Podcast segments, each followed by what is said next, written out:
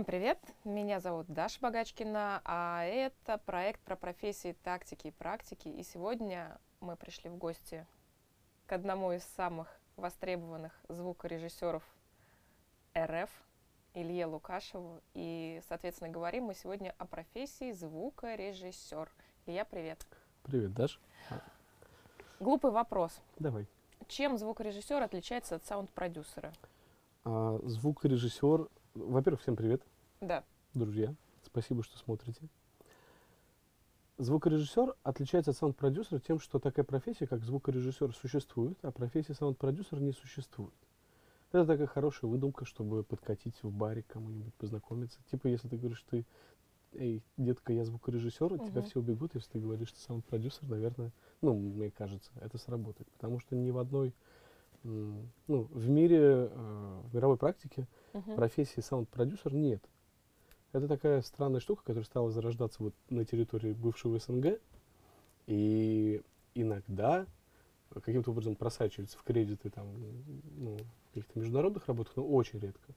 Вот вообще такой профессии нет. Есть продюсер, а, есть э, звукорежиссер. Мгм. Звукорежиссеров иногда, звукорежиссеры иногда сами себя подразделяют на звукорежиссер записи, звукорежиссер сведения и прочее, прочее, прочее. Но в целом просто саунд-продюсер это красивая, красивый фантик на пустоте чаще всего. Мгм. Вот. Окей, спасибо за пояснение. С кем ты сейчас работаешь? А, немножко пафоса. А, добавим. немножко пафоса добавить. Ну, на самом деле нет никакого пафоса. Мы, у нас, как сказать, 5, не знаю, 15 хороших артистов кочует между всеми звукорежиссерами. Мгм. пятью. И ну, сейчас я работаю с, периодически с Termates. Ну, мы сейчас меньше работаем, чем раньше. Вот, но последние 8 лет это было, в общем, большой частью моей жизни. Мгм. Это проект Антона Беляева. Мгм. Ну, по некоторым э, как бы, проектам мы сейчас сотрудничаем. Я сейчас часто работаю с Манижей, такая Мгм. замечательная певица. Замечательная певица. и- и я бы- Очень ее хотим к нам позвать. Да, я бы сказал, Мгм. художница скорее даже. Мгм. Вот. Артист. А, работаю периодически со всякими композиторами, которые пишут академическую музыку, ну, такую не, не эстрадную, ра- разными зарубежными, нашими. А, недавно, ну, вот, попробовал новую для себя историю. Мы, есть такая группа Hatters, с ними сделали пару синглов и сейчас дальше работаем. Ну, в общем, работаю с разными джазовыми коллективами, артистами а, с какими-то ребятами из Германии. а, Сейчас свожу альбом. Не всегда я знаю, к сожалению, с кем именно я работаю. Но, как правило, это всякие интересные музыканты, местные и зарубежные. А как так получается, что ты не всегда знаешь, с кем ты именно работаешь? Ну, а, дело в том, что бывает так, что люди обращаются к тебе, ну, какие-то знакомые или через знакомых, а бывает, что просто пишут, какой-то пишет человек в соцсети, там, Вася Васильев, Мгм. привет, а, мы хотим с тобой поработать. Что пришлите музыку, слушаешь музыку, она классная. Ты говоришь, ну окей, давайте работать, и мы начинаем работать. А потом через год я узнаю, что это какая-то супер популярная в своей нише, не знаю, корейская группа. М. Вот, то есть мне не, на самом деле не так интересно популярный артист или непопулярный артист, с которым приходится работать, насколько интересно а, то, какая там музыка и как- какой, ну скажем так, эмоциональный бэкграунд в этом всем. Потому что когда люди просто делают, ну я не знаю, музыку ради того, чтобы стать богатыми, ну это, как правило, скучноватая история. Вот. А, поэтому бывает так, что мы не знаем до конца, с кем работаем. Ну, это, в общем-то, меня и не сильно волнует, потому что, ну, это же музыка, она не про то, с кем, а про то, как. Мгм. Вот. Мы сейчас писали про серьезную звукорежиссуру, но э, бывает так, что нужны достаточно мелкие работы, например, звукорежиссер в караоке. Вот меня одна дружественная компания попросила найти такого человека, что, собственно, я и делаю. Это достаточно тоже а, простого ранга, скажем так, специалист. Я иду на профи.ру, Ну вот, соответственно, специалист или услуга я ищу звукорежиссер. Звукоре... Вот, звукорежиссеры. Отлично. Что я планирую? Я планирую корпоратив. Звукорежиссер на корпоратив, отлично. Ну и, соответственно, дальше. О, очень удобно. У меня тут градация идет по гостям. Ну, в нашем случае это будет до 100 человек. И дальше уже, кстати, определяется локация. Улица или дом. Ну вот, кстати, в моем случае улица или дом пока непонятно, поэтому мы условный адрес напишем. Ленинский проспект Волгоград. Пусть это будет Ленинский проспект. Это центр. И вот здесь я могу выбрать уже специалистов. Кстати, вот есть и студии очень много студий. И есть ребята, которые работают частным образом. Здесь можно посмотреть отзывы, фотографии. Есть даже варианты с залом. Так что, как говорится, на вкус и цвет выбираем то, что мы хотим. Профи.ру. Выбирайте профессионалов. Слушай, ну вот если э, прям совсем идти от печки, да, угу. есть композитор, звукорежи... э, есть э, какие-то демозаписи, да, следующий этап это ты получаешься звукорежиссер. На каком этапе к тебе приходит? Ну, на самом деле есть композитор, есть демозаписи, потом в хорошем режиме рабочем есть продюсер у записи. Угу. Этот человек, иногда э, артист берет на себя функции продюсерские, иногда это сторонний человек, которого привлекают для работы, который определяет вектор вообще развития проекта, концепцию. А, и, ну, в общем, его видение является генеральным таким фактором, который влияет на то, как проект развивается. И если у записи есть продюсер, то продюсер затем подбирает э, команду, техническую группу. Если это живая музыка, где там есть, не знаю, барабаны, гитары, скрипки, все что угодно, то нужно также подобрать студию, где это будет записываться, но это уже обычно делается звукорежиссером как раз проекта. А, продюсер выбирает звукорежиссера, приходит, говорит, нам нравится ваша работа, мы хотим с вами работать. Я со своей стороны, в зависимости от того, какие у людей есть возможности, и какая музыка, и какая концепция, подбираю студии, подбираю музыкантов, подбираю, а, ну, в общем, технические решения, скажем То так. есть ты до, э, до собираешь материал, если вот прям совсем да, простым как, языком? Ну, не дособираю, именно собираю. Собираешь да. из того, что есть, и там, где нужно дополнить, ты уже можешь сказать, что, ребята, у вас здесь не хватает вот этого. Ну, это зависит сильно от, э, угу. от музыки, потому что есть музыка, угу. которая пишется, ну, условно говоря, в лэптопе, и э, ее я просто собираю из того, что есть. Иногда мы записываем вокал, там какие-то инструменты. А есть музыка, которая требует полностью быть записанной в студии. И в таком случае мы подбираем подходящее пространство, и там уже ведем запись полноценно с нуля. То есть э, фактически музыка создается в студии. Ну, то есть она создана в уме автора уже, там mm-hmm. отрепетировано, здесь какие-то демки, но в студии мы уже делаем чистовую запись. Mm-hmm. Ну, грубо говоря, демка — это раскадровка, mm-hmm. а мы уже снимаем кино в студии. Mm-hmm. То есть вы его собираете в Да, и потом, ну, грубо говоря, а, это все записывается по инструментам. Отдельно там барабаны, отдельно гитары, отдельно вокалы. Затем у нас есть а, так называемый мультитрек. Угу. Это многоканальная сессия, где представлен каждый инструмент, каждый голос, каждый тембр, каждый эффект. И мы собираем их в одно целое, это называется сведение. Поэтому э, многие пишут на пластинках звукорежиссер сведения, звукорежиссер записи. Иногда это разные люди. Не всегда один человек ведет проект от э, самого начала до финала. Uh-huh. Вот. Ну и, в общем, вся это, все, что связано со звуком, ложится на плечи звукорежиссера, да.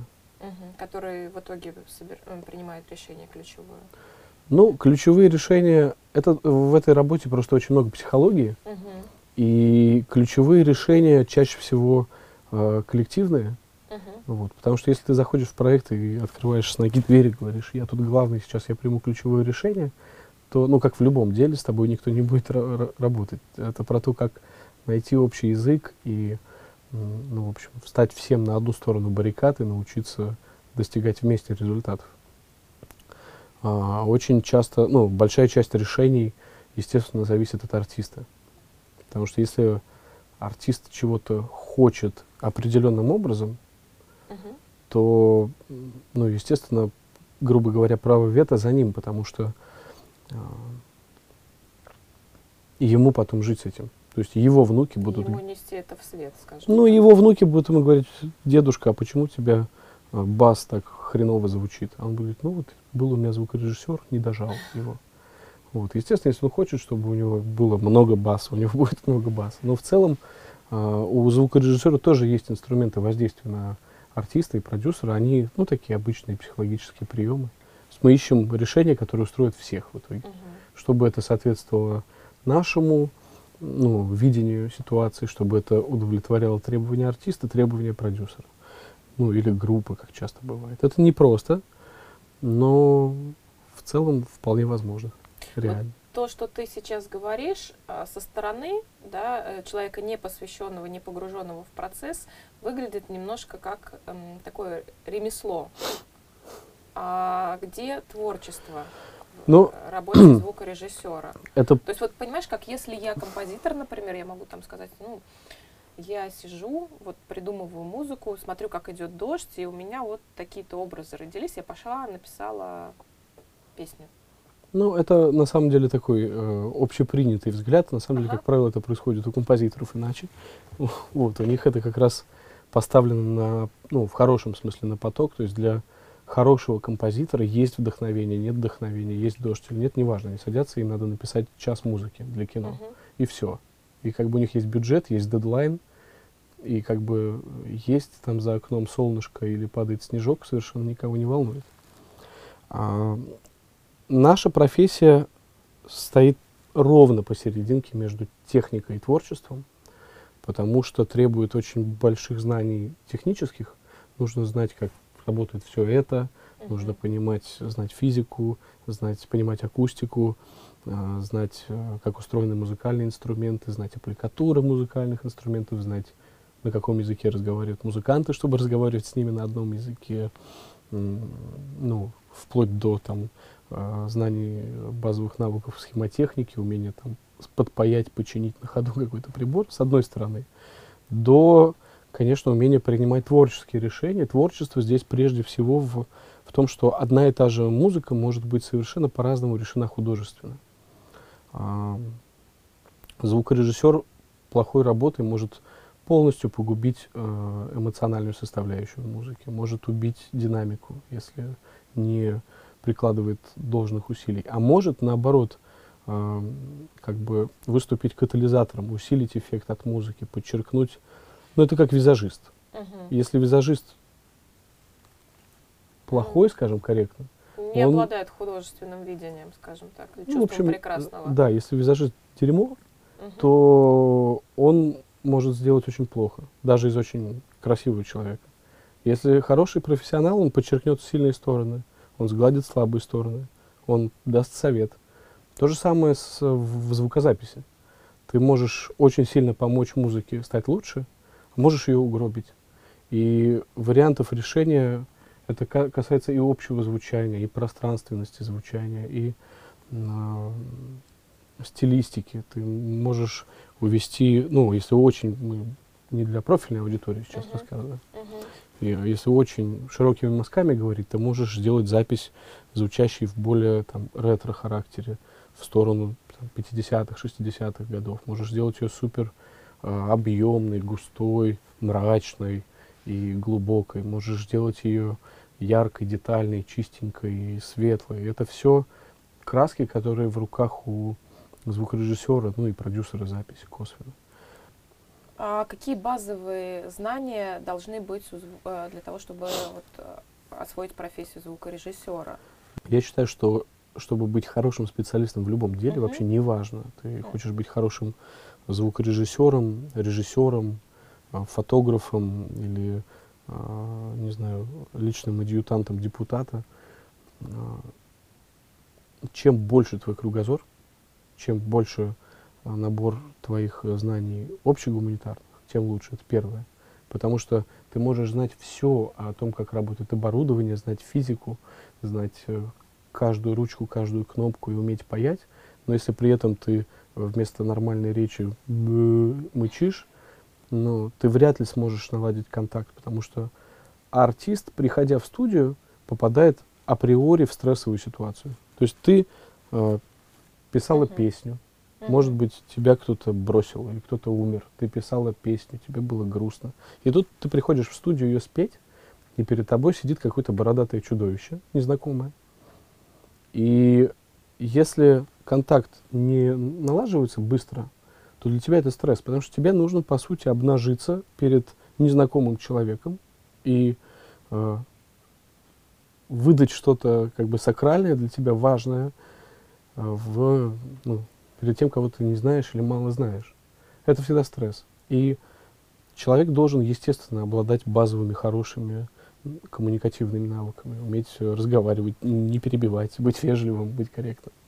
Естественно, есть технические знания. Это э, ну, физика, физика звука главным образом, понимание, как э, ну, природы вообще звука, как явления. Э, это, естественно, музыкальная грамота базовая, чтобы понимать, о чем говорят музыканты, что такое гармония, ну, что такое мелодия, интервал. Получается. Ну, формально, я бы не сказал, что минимум это музыкальная школа, потому что для любого воспитанного, ну, воспитанного, скажем так, человека это нормальный набор знаний для базового кругозора. Ну, то есть мне кажется, что любой человек, который хочет э, знать о мире побольше, ну, хотя бы как-то базово владеть каким-то музыкальным инструментом, понимать, что такое там гармония, интервал, тональность и прочее. Если человек совсем далек от музыки, и хочет заниматься музыкальной звукорежиссурой, потому что звукорежиссура это же не только музыка. Есть звукорежиссеры театра, кино, э, звукорежиссеры, которые сидят там на радио, эфирах. Это чуть-чуть разная специфика. Звукорежиссеры на киносъемочной площадке. Это чуть-чуть другое. Возможно, там и не нужно обладать набором знаний о, а, ну, знать так много о музыке. Но если ты хочешь заниматься музыкой, ты должен уметь разговаривать на музыкальном языке, знать что люди имеют в виду, когда они говорят, знать терминологию. А, естественно, в это не стоит влезать без знания английского языка, потому что это международный язык, и вся профессия, весь мир разговаривает на английском. Если ты такой гордый, и ты считаешь, что ну, мне не нужен английский язык, я типа и так хорош тут, ты отрезаешь себя от огромного пласта информации сразу. Mm-hmm. И это всегда удар ниже пояса. Эти люди, они не знают, что происходит в мире, теряют знания, теряют работу, теряют потенциальные контакты и, главное, теряют деньги. Потому что они, ну не главное, но для кого-то главное, теряют деньги, потому что часто не могут даже оценить э, там, не знаю, стоимость своей работы на международном рынке или стоимость каких-то своих э, там, предметов профессиональных. А, ну, список, честно говоря, можно продолжать бесконечно. Угу. Ну, давай э, выделим там три основных направления, да, я коротко подведу э, резюме вот вышесказанному. То есть э, должно быть образование, если я правильно поняла, какое-либо гуманитарное, ну, определен, которое определяет кругозор, скажем так. Да, но в идеале должно быть э, высшее звукорежиссерское образование. Угу. Проблема в том, что у нас с ним не очень хорошо угу. э, в стране. У нас со многим в том-то и дело, что ну, я по профессии пиарщик, но когда я получала высшее образование, а, именно нигде этому не учили. Специальности, специализации пиар ее просто не ну, было. Специализация звукорежиссер есть. Со звукорежиссером, вот, да. Да, больше в области как бы кино, ну и музыкальная звукорежиссура есть у нас факультет, это uh-huh. нормально, но а, все это в таком полузачаточном состоянии, потому что рынок специалистами недонасыщен, и хороших педагогов тоже немного пока что. Они есть, ситуация улучшается, развивается, и, э, и здорово, что так. Вот. Но, конечно, хорошо бы иметь высшее звукорежиссерское образование, а, хотя это не необходимо. Огромное количество специалистов, очень высококлассных, не имеют профильного образования звукорежиссерского. Но, опять же, в любой профессии ты можешь быть ну, есть ремесло, а есть мастерство. То есть ты, ты можешь быть звукорежиссером, сидеть бесконечно каждый день, нажимать на кнопку Record и Play и монтировать э, аудиокниги. Мгм. Это одна категория граждан. А можешь э, заниматься а, там высококлассной записью звука на киноплощадке. Таких специалистов единицы, их ценят, это мастера. Или а, заниматься записью оркестровой музыки для Мгм. кино или просто оркестровой музыки. Заниматься какими-то большими интересными проектами. Это уже мастерство.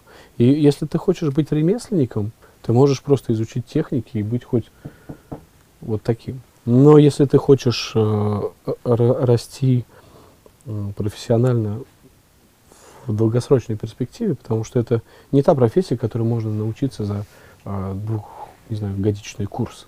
Мгм. Это, ну, правило 10 тысяч часов никто не отменял. И э, мы все время в этом учимся, потому что технологии меняются, техники меняются, и мир меняется. А где получать сегодня хорошее образование, чтобы стать звукорежиссером? А, допустим, ну, мы вот сейчас находимся в Москве. А если мы говорим про регионы, там какой-нибудь условный парень Вася, очень талантливый, с абсолютным, например, там слухом, да, с хорошими природными какими-то навыками. А, как ему учиться? А, и что ему вообще делать? К сожалению, так сложилось, что это специфика нашей страны, Мгм. что здесь очень централизовано все, центроориентировано. И, ну, если ты едешь, не знаю, там, в Штаты, ты приезжаешь в Нью-Йорк, это большой развитый город, приезжаешь, не знаю, э, в Вашингтон, это большой развитый город, ты приезжаешь, э, в, не знаю, в Чикаго, это большой развитый город. В каждом из них будут хорошие большие э, учебные заведения, будет развита инфраструктура, рынок, спрос и прочее. К сожалению, когда ты приезжаешь в, не знаю, как кого не обидеть, там, ну, в какой-то из городов нашей страны, то Москва всегда на четыре головы выше по э, уровню развития рынка, по спросу, по м, инфраструктуре, по всему. Поэтому, конечно, есть вузы, есть консерватории по России, и везде есть, наверное, звукорежиссерские отделения какие-то. Но я думаю, что в сложившейся ситуации, если ты очень талантливый и хочешь этим заниматься, то надо бежать к центру. Только так. Ну, а как? Иначе никак. Потому что, а, ну, либо волочить, э, как сказать, тянуть лямку. Но в регионах сейчас достаточно много групп музыкальных появляется и так далее, ну, и, рекламных роликов. Там тот же Екатеринбург, например. Да, Екатеринбург очень сильно раскачался. Но все равно э, это образование профильное э, Мгм. высоко- хорошее там не получишь. В Москве-то это сомнительный момент. То есть ты можешь здесь получить высшее образование, ты можешь получить а, как бы корочку, но вопрос-то в том, чтобы это Тебе быть востребованным Да, просто, после. да, про- да, даже не в этом. Э, Вопрос в том, что когда тебе 16-17 лет, ты поступаешь в ВУЗ, Мгм. для тебя это, ну, там, я получу специальность. А потом становится понятно, что это еще 5 потраченных лет. Вот. Ты можешь получить корочку и специальность, но я уверен, что, к сожалению, уверен, Мгм. что а, звукорежиссерское образование в Екатеринбурге не даст тебе уровня знаний, ну, скажем так, международного класса. Мгм. Просто, ну, сейчас это так. Очень хочется верить, что пройдет там 10 лет, и э, все тут будут на, э, не знаю, плазменных поездах перемещаться за 10 минут до Хабаровска. Но м, пока что-то не похоже, что так будет. Сфера применения вот, э, профессии сегодня, на твой взгляд, как? Спрос растет? И, и какие-то направления? Звукорежиссер, он же не только с музыкантами работает. Я помню, когда я там в нулевых годах еще работала на радио в Саратове, а, у нас звукорежиссеры тоже, тоже тогда были на вес золота. Спрос растет. Ага. Вообще, э, то, что раньше с легким стыдом называли индустрией, сейчас уже можно просто чуть-чуть краснее называть индустрией. То есть оно развивается и появляется очень много интересных а, музыкальных проектов, интересных фильмов. А, наши ребята пишут а, музыку для международных больших проектов и киношных и игровых, потому что компьютерные игры — это отдельный огромный рынок музыки. Все игровое пространство наполнено музыкой. Мгм. Какая-нибудь, ну, обороты там у игр вроде GTA миллиардные. Вот, они обходят самое кассовое кино по оборотам. Это индустрия. А, здесь на музыкальном рынке тоже идет очень быстрый рост, потому что а, хлынул огромный поток информации, огромный поток музыки доступной. И ну, с развитием и стриминга, и всех этих умных новых технологий, я имею в виду подборок музыкальных на стриминговых площадках, и онлайн-образование людям стало доступно. Ну, то есть, э, если бы мне раньше сказали, что ты можешь, сидя с попкорном у себя дома, смотреть, как э, там топовый международного класса звукорежиссер сводит какую-нибудь там, не знаю, группу Мьюз, я бы в жизни бы не поверил. То есть э, это такая информация всегда была на вес золота. Проблема в том, что ее сейчас стало много, и люди как бы, а, ну, типа, Мьюз, ладно, пойду, типа, кофе попью. Давай перечислим несколько хотя бы направлений, которые вот сейчас прям такие топ, самые вкусные для а, людей твоей специальности. Ну, тут, понимаешь, э, есть в- такой момент, топ, для кого-то топ — это максимально прибыльно, а Мгм. для кого-то топ — это максимально интересно. Что для тебя важнее, Ну- вот конкретно прибыльно или интересно? Я хочу прибыльно и интересно. Ага. Это такая немножко кошачья позиция. То есть у А, тебя компромисс такой внутренний. Ну, Ну, как? Я как? просто, понимаешь, это работа, которую не научишься. Ну, это сродни а, ме- медицине. Ну, условно говоря, ты учишься 10 лет. Надо это понимать. Чтобы у тебя начало что-то получаться, ты учишься 10 лет. То есть я вот сразу А. вот тоже тут а, оговорку сделаю. Если, например, я в 30 лет захочу стать звукорежиссером, мне нужно быть готовой к тому, что а, что-то у меня начнет получаться лет в 40. Ну, я думаю, что к 35, учитывая, А, что тебе уже 30, все-таки, ну, у тебя уже уже есть набор э, знаний, уже есть багаж какой-то, уже есть Мгм. связи, возможно, быстрее получится развиться. То есть профиль сменить все-таки можно. Но профиль всегда можно сменить. Ага.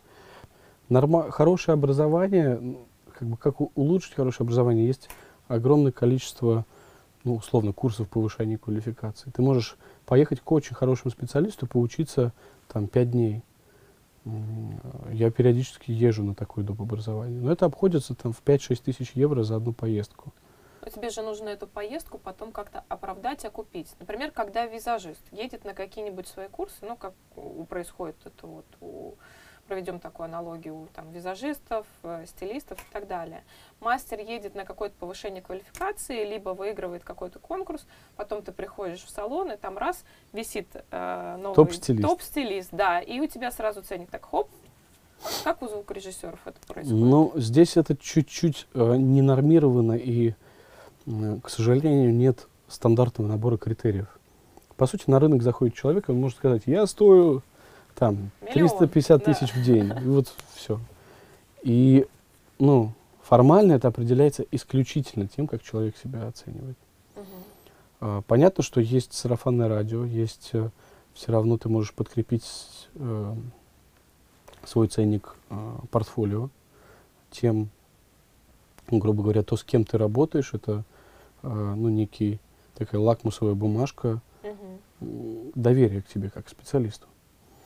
Ты можешь, э, но важно очень оценить объективно, сколько ты стоишь, и ну, не просить больше, чем есть на самом деле, потому что это, ну, это опасный путь, и люди могут прийти даже согласиться, и даже заплатить тебе за плохую работу хорошие деньги, Ну, один раз. но потом один раз, да. Потом они... И самое главное, что сарафанное радио, так же, как работает в хорошую сторону, точно так же работает и в плохую. То есть, если ты сел в лужу и сделал за большой гонорар, за хороший гонорар плохую работу, скорее всего, скоро об этом узнают все. Поэтому, ну, тут э, репутация важнее, и на нашем рынке каждый сам ставит себе табличку топ-стилист или не топ-стилист. Мгм. Вот. А зачастую это связано с тем, что нам нужно просто создать своего рода фильтр, который ограничит поток а, ну, клиентов, поток заказов, потому что а, ну, для меня лучше сделать там То есть 10... ты берешь не всех, э, условно говоря, не все, не, не- в работу не, вс- не все материалы, которые тебе приходят. Ты все-таки выбираешь, да? Ну, я делал... э, я иногда выбираю, но очень Мгм. редко. Чаще как-то так складывается, что приходит хорошая музыка. Мгм. Возможно, это связано и с входным фильтром как бы финансовым, потому что, э, ну, у меня входная планка в, в работу со мной, ну, скажем так, выше средней по рынку. И получается, что идут те, кто уже сделал сознательный, осознанный выбор и хотят работать со мной, они, скорее всего, понимают, о чем идет речь. И это уже люди, которые, как правило, ну, делают музыку определенного, скажем так, Мгм. ну, не класс, это как-то очень цинично. Но, в общем, они уже вышли на определенный уровень в производстве и отдают себе отчет в том, зачем они пришли. И поэтому, ну, во-первых, нет какого-то безумного потока. Мне лучше сделать э, там 10 песен э, за месяц, но спокойно, по графику, и при этом обеспечив работой себя, свою команду. А бывает такое, что к тебе пришел хороший клиент, скажем так, хороший заказчик с хорошим ценником, но ты ему отказал. И если м, такое бывает, какова должна быть причина, чтобы ты, отка- чтоб ты не взял а, заказ? А, ну, чаще, ну, скорее нет. Если я слышу, что... Не было так- таких случаев? Ну, было пара, но э, это чаще, когда люди приходят, и я понимаю, что а, финальной точкой ситуации будет конфликт, потому что, ну, условно говоря, они не умеют э, вообще там петь или играть, но при этом хотят, э, они думают, что ты хороший звукорежиссер, они придут к тебе, принесут тебе много денег, и ты сделаешь их классными. Но этого не бывает. Ну, это как считать, что отвратительный актер у хорошего режиссера раскроется.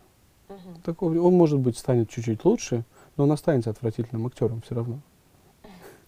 Как искать э, работу? То есть вот, например, ты обучился, да, у тебя есть все необходимые скиллы, все необходимые навыки. А, как искать, как обеспечивать себе занятость? Э, Трудно. Трудно и долго, муторно. А обычно в нашей профессии начинают с того, что либо берутся записывать какие-то ученические начинающие группы, Мгм. либо предлагают группам ну, средние, ну, более высокого, скажем так, уровня а, запись на каких-то спецусловиях. Например, звукорежиссер за свои деньги снимает студию, предлагает группе записаться, записывает их. Таким образом получает первый кредит, первую ну, работу.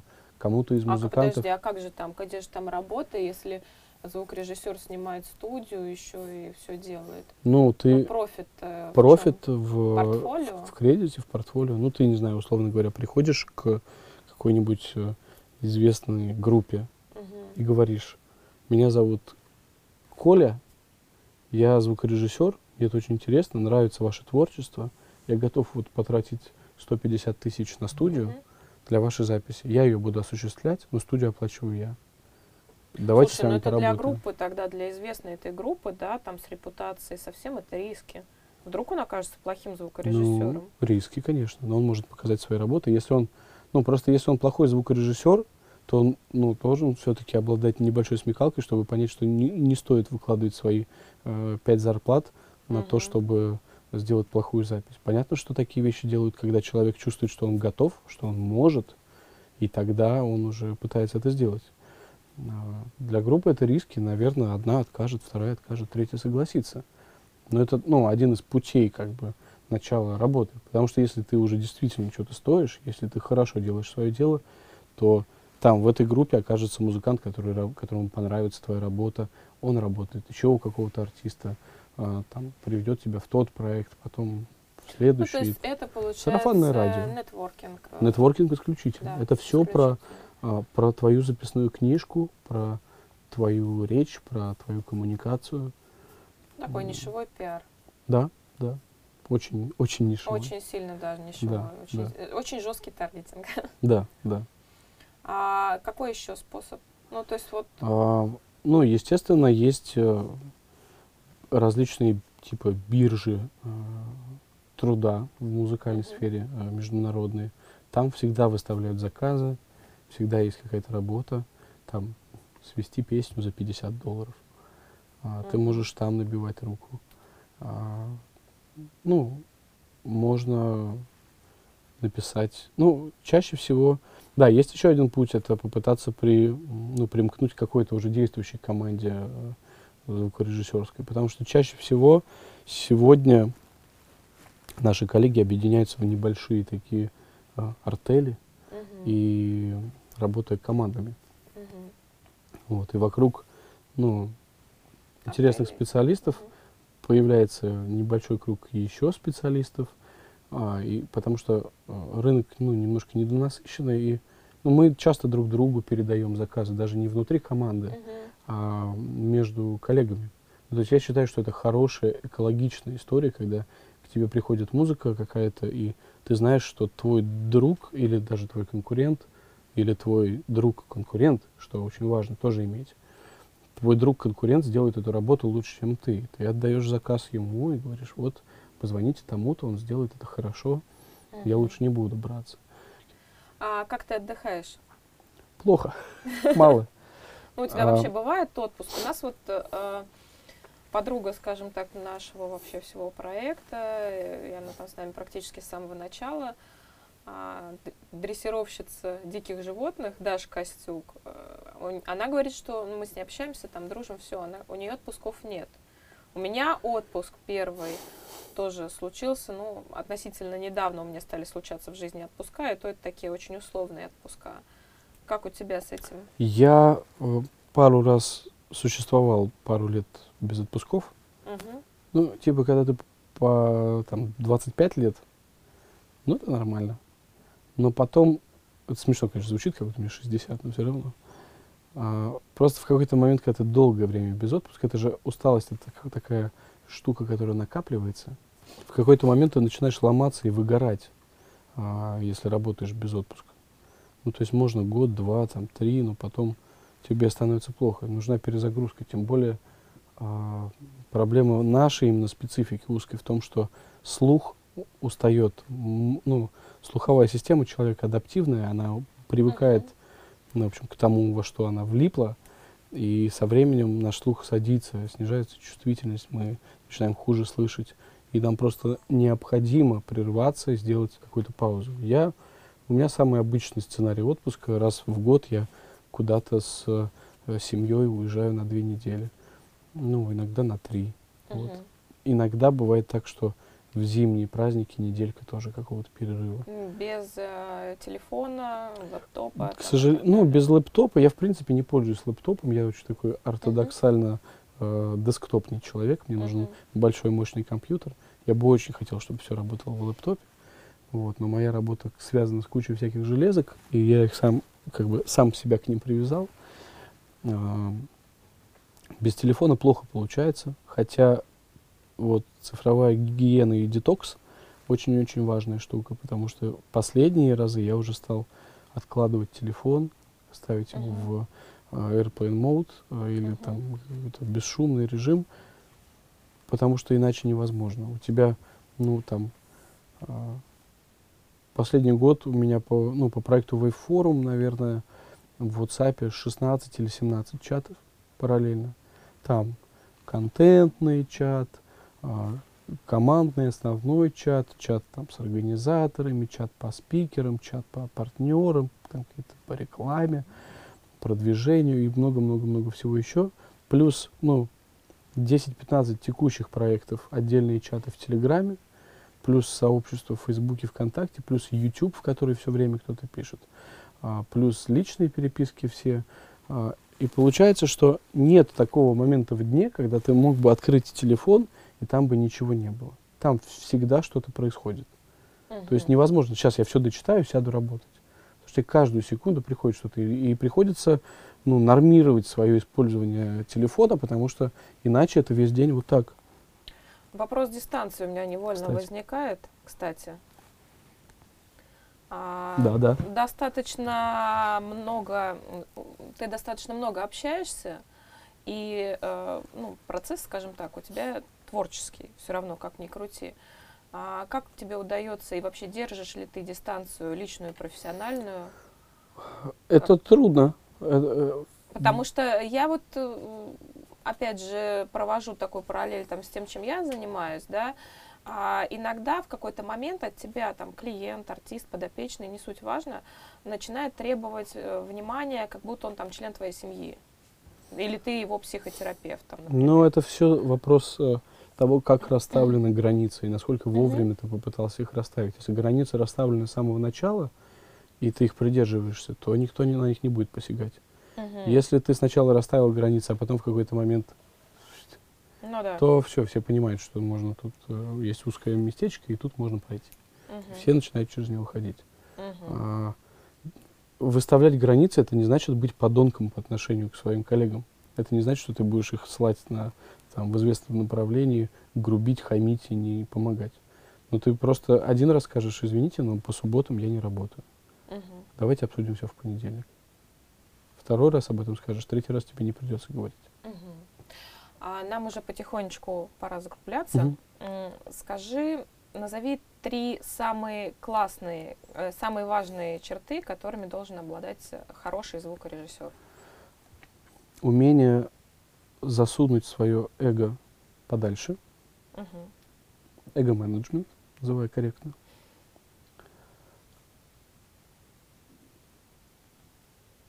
Хороший набор гуманитарных знаний, общая эрудиция, назовем это грамотно. И знание широкого как бы, пласта музыки.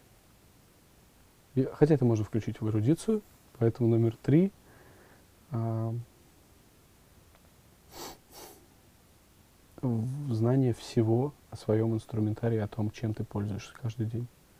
То есть ты должен потратить очень много времени и изучить то, те инструменты, каждую отверточку, каждый винтик, каждую кнопочку, с которым ты работаешь, знать, как работает твой инструментарий. Мгм. И дай, пожалуйста, рекомендацию ребятам молодым, которые только еще планируют, кем им быть, и выбирают, и думают, что, может быть, нам стать звукорежиссером. Надо холодно, спокойно взвесить объективные за и против, э, чтобы не было ситуации там мама, папа, я хочу щенка. То есть, грубо говоря, ребенок представляет себе этого щенка, и все, мысли заканчиваются на этом, потому что он представляет, как он э, ве- весело э, кубарем катится, не знаю, по зимней горке со своим щенком. Но э, помимо этого есть еще объективная реальность. Его надо э, кормить, за ним надо ухаживать, с ним надо гулять, за ним надо убирать, потом он однажды умирает. Это все как бы отягчающие э, факторы. Мгм. И нужно собрать максимум за и против, узнать, какие есть проблемные места. Это можно узнать у коллег. Можно спросить у твоих потенциальных будущих коллег. Вот мечтаешь ты стать звукорежиссером? Ну, напиши. Все же не боги горшки обжигают. Все есть в соцсетях. Топовые международные, там, американские, канадские, французские, немецкие, японские звукорежиссеры. Все доступны на Фейсбуке, многие отвечают там в Инстаграме.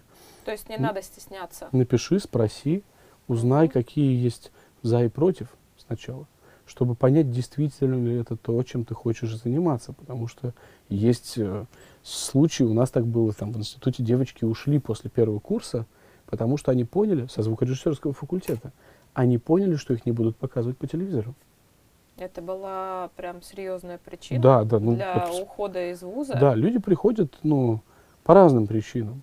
Люди думают, что это там, для них достаточный аргумент, это, ну, я в музыкальную школу ходил, и вот решила стать звукорежиссером. Ты отнимаешь у кого-то учебное место потенциальное, ты тянешь грузом всю группу студентов, потому что тебе все приходится по пять раз объяснять. И ты не нужна в этой профессии или не нужен. Есть люди, которые горят, есть люди, которые все осознают. Ты попытайся осознать тот путь, по которому ты хочешь пойти, проанализировать его максимально. Да, нельзя знать дорогу, пока ты на нее не ступишь, но можно изучить карту, можно посмотреть, что там дальше будет, подумать о том, справишься ли ты, потому что если там на пути, э, не знаю, километровый подъем, потом спуск, потом еще 5 километров вверх надо идти, может быть, у тебя подготовки не хватит, может быть, ты хотел всю жизнь плавать на байдарке, а ты пытаешься пешее Мгм. путешествие совершить. Посмотри карту этого мира, подумай, в том ли ты направлении идешь. Холодно, абстрагировано. Понятно, что мы все горим, мы все хотим а, попасть Спасать в профессию мечты, мы все хотим творчества. Но у этого же есть плюсы, минусы, подводные камни, как говорят. Поэтому надо просто изучить то, чему ты а, хочешь посвятить свою жизнь, и определиться, то или не то. Все, если то, ныряй, и больше ни на секунду не оглядывайся, потому что ты изучил карту, ты сделал выбор, ты сознательно пошел по этому пути. Выбора нет, все, греби, беги. Тогда да, вот такой э, пресловутый совет. Спасибо, мне кажется, очень хороший совет. Итак, спасибо большое. Это а, проект «Тактики и практики». Подписывайтесь на нас в YouTube. Внизу есть ссылка на нас на сайте Patreon. Нас там можно поддержать. Ставьте лайки, колокольчики, рассказывайте о нас в соцсетях. И до новых встреч. Пока-пока. Счастливо.